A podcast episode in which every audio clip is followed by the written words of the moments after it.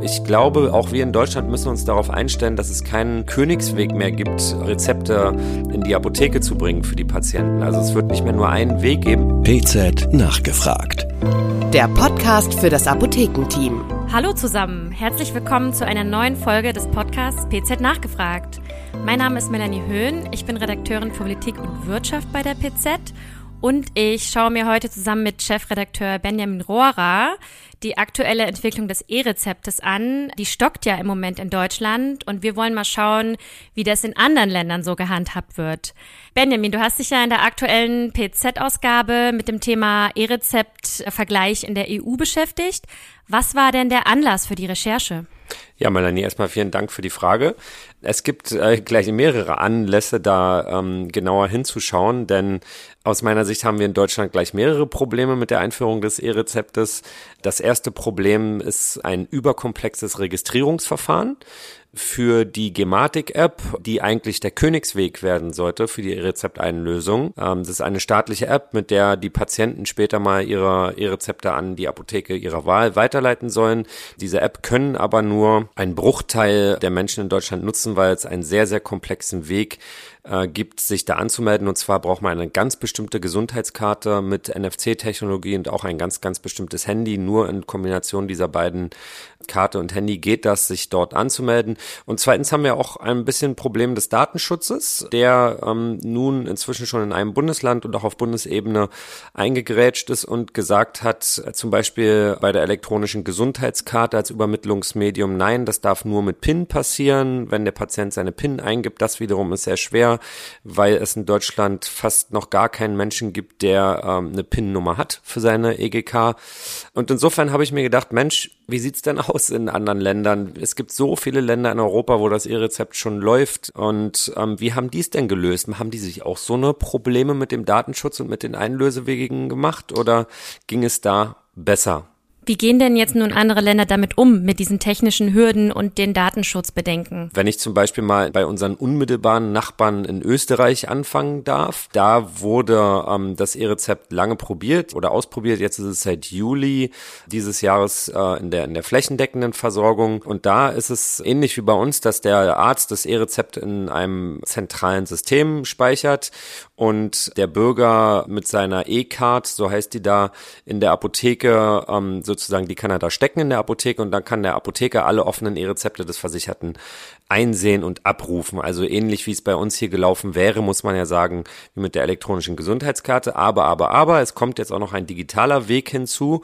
Und zwar ähm, können ähnlich wie bei uns auch QR-Codes sozusagen vom Patienten in die Apotheke gebracht werden oder auch eine zwölfstellige Rezept-ID und äh, der Apotheker kann es dann abscannen und das beliefern. Das ist also ein sehr ähnliches System wie bei uns. Ähm, allerdings hier ist interessant, dass die Österreicher das sich sehr viel einfacher gemacht haben mit der Registrierung und zwar gibt's da die sogenannte ID Austria. Das ist da so, dass man sich bei ID Austria, das ist eine persönliche ID, die nur der jeweilige Mensch für sich haben kann, in dieser Handy-App anmelden kann. Und nach der ersten Registrierung ist kein komplexes Verfahren mehr vorhanden. Das heißt, bei der ersten Registrierung muss ein Personalausweis vorgezeigt werden äh, und so weiter und so fort. Aber einmal registriert mit Personalausweis und so fort, dann können alle weiteren Rezepte nur nach Eingabe eines Passwortes dann beliefert werden. Du hattest in deinem Artikel auch das Beispiel Großbritannien äh, beschrieben. Wie wird es denn da gehandhabt? In Großbritannien ist das E-Rezept auch schon Standard in der Versorgung und da ist auch der Anteil der wirklich digitalen E-Rezepte, also nicht ausgedruckt, sondern digitale E-Rezepte sehr groß über die sogenannte NHS-App. Der NHS ist ja der steuerfinanzierte Gesundheitsdienst in England und da ist es so, dass man sich da auch wie in Österreich einmal recht kompliziert registrieren muss und zwar müssen die Bürgerinnen und Bürger über ein Videoident-Verfahren mit Führerschein oder Ausweis sich einmal registrieren in der NHS-App. Wenn wenn Sie da einmal registriert sind, dann können Sie die NHS-App nach Eingabe eines Passwortes immer frei nutzen und die vom Arzt dort auf dem Server abgelegenen E-Rezepte einfach an die Apotheke Ihrer Wahl weiterleiten oder mit dem Handy selbst in die Apotheke gehen und den Code äh, davor zeigen. Das heißt also, auch da hat man nur bei der erstmaligen Identifizierung äh, ein recht komplexes Verfahren und danach auch eine einfache Nutzung. Mhm. Das klingt ja alles spannend. Ich hatte gelesen, dass in Belgien, da gibt es ein zentrales ID ID-System, mit dem sich die Patientinnen und Patienten sozusagen ja ihre E-Rezepte einlösen können. Wäre das ein gutes Vorbild für Deutschland? Ja, also Belgien hat ja dieses It's Me ID-System und das ist nicht nur für den Gesundheitsbereich relevant, sondern auch für ganz viele Bereiche in der digitalen Versorgungswelt, wenn ich es jetzt mal so nennen darf. Das heißt also, die Menschen können mit ihrer It's Me ID auch beispielsweise digitale Behördengänge machen. Und in Belgien ist es so, es gibt eine für alle oder für die meisten Dienstleistungen valide ähm, ID. Da muss man sich einmal identifizieren, auch mit Personalausweis oder einer Bankkarte in diesem It's Me-System.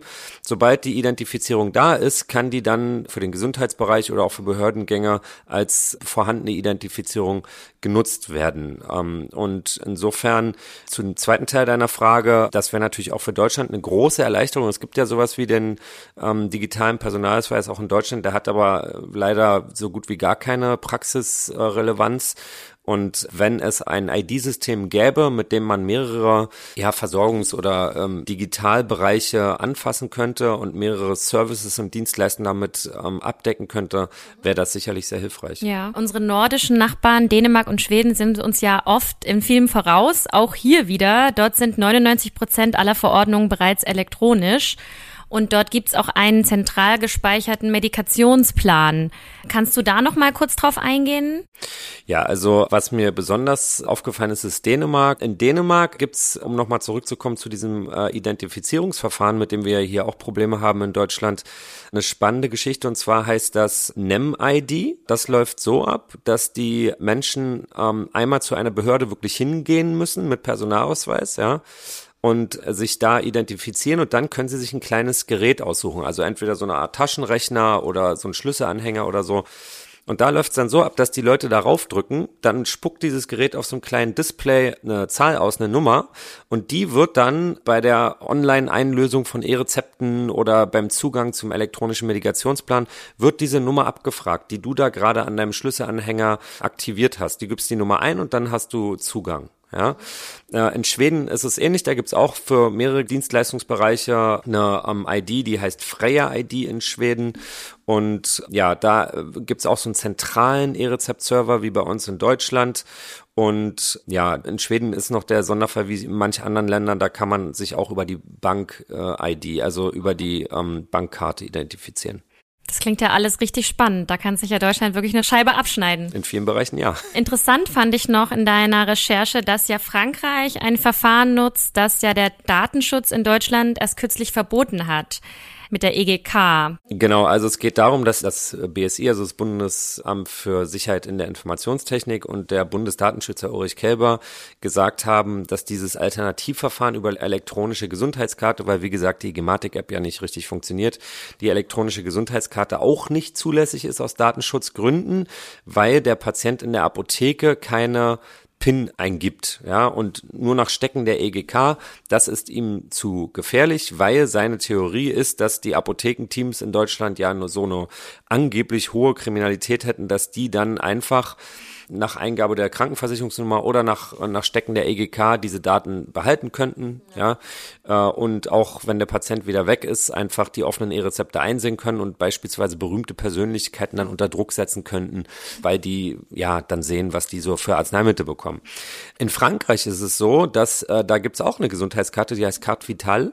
Da ist es schon seit langer Zeit so, dass die Leute einfach in die Apotheke gehen, diese Carte Vital stecken und dann kann der Apotheker alle offenen E-Rezepte beliefern. Ja? Und da gibt's diese Bedenken aber nicht. Da gibt's die nicht. Ich bin jetzt kein Experte im französischen ja. Datenschutz, muss ich zugeben.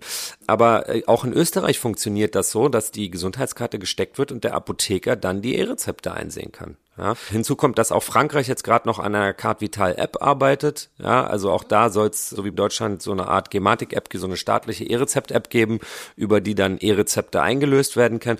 Aber das Stecken der Gesundheitskarte ist ein in Europa bekannter Vorgang aus Österreich und Frankreich. Okay. okay. Ja, ohne PIN. Welches Fazit ziehst du denn jetzt nun aus den ganzen Ergebnissen? Also das erste Fazit, was ich ziehe, ist, dass die Verwendung von sektorenübergreifenden ID-Verfahren, wie zum Beispiel hatten wir in Belgien dieses It's Me, ne? Ähm, wenn man eine äh, digitale ID hat, mit der man mehrere Dienstleistungsbereiche abdecken kann, dass das ganz einfach eine extrem hohe Akzeptanz in der Bevölkerung hat und dass die Bevölkerung und Gesellschaft diese Verfahren einfach sehr gut annimmt. Und auch Vereinfachung wahrscheinlich. Ja, sehr. Wenn es alles zentral ist. Ne? Genau, also es ist ein, einfacher, sich, sich eine ID zu merken für mehrere Dienstleistungsbereiche, als wenn man äh, sich im E-Rezept-System separat anmelden und identifizieren musst. Dann für die elektronische Patientenakte musst du dich auch nochmal separat für den elektronischen Medikationsplan gibt's auch nochmal. Also es ist einfach ein Salat an Identifizierungsnotwendigkeiten in Deutschland. Es wäre sehr, sehr nützlich, wenn wir da einen einzigen sektorenübergreifenden Weg hätten zur sicheren Identifizierung in Deutschland. Ja, ähm, Es gibt Ansätze, wie gesagt, mit dem Personalausweis, mit dem digitalen, aber der ist, wie gesagt, äh, nicht, nicht wirklich relevant. Und zweitens habe ich gelernt, dass die E-Rezeptsysteme Systeme, die auch schon wirklich gut funktionieren, dass die teilweise auch über diesen äh, Server gehen und über die App, aber dass es halt auch Systeme gibt, die auch nebenbei noch die Gesundheitskarte benutzen. Das heißt also, dass der Weg des Rezeptes vom Patienten in die Apotheke, der ist einfach bunt. Ich glaube, auch wir in Deutschland müssen uns darauf einstellen, dass es keinen Königsweg mehr gibt, Rezepte in die Apotheke zu bringen für die Patienten. Also es wird nicht mehr nur einen Weg geben, sondern viele ältere Menschen werden sich weiterhin diese Codes wahrscheinlich ausdrucken lassen, weil sie das mit dem Handy nicht machen wollen oder nicht können. Ähm, dann werden manche Leute vielleicht wirklich mit dem Handy in die Apotheke gehen und den QR-Code vorzeigen. Äh, sollte das Verfahren mit der Gesundheitskarte irgendwann doch klappen in Deutschland, werden viele Menschen auch einfach ihre Gesundheitskarte stecken. Also der Weg des E-Rezepts Rezeptes in die Apotheke, der wird bunt. Das habe ich auch aus dem Europa-Vergleich gelernt. Sehr schön. Dann vielen Dank für deine Recherchen, Benjamin, und vielen Dank für das Gespräch. Ich danke dir für die Fragen, Melanie. Bis bald. Ciao. Bis bald. PZ nachgefragt. Der Podcast für das Apothekenteam.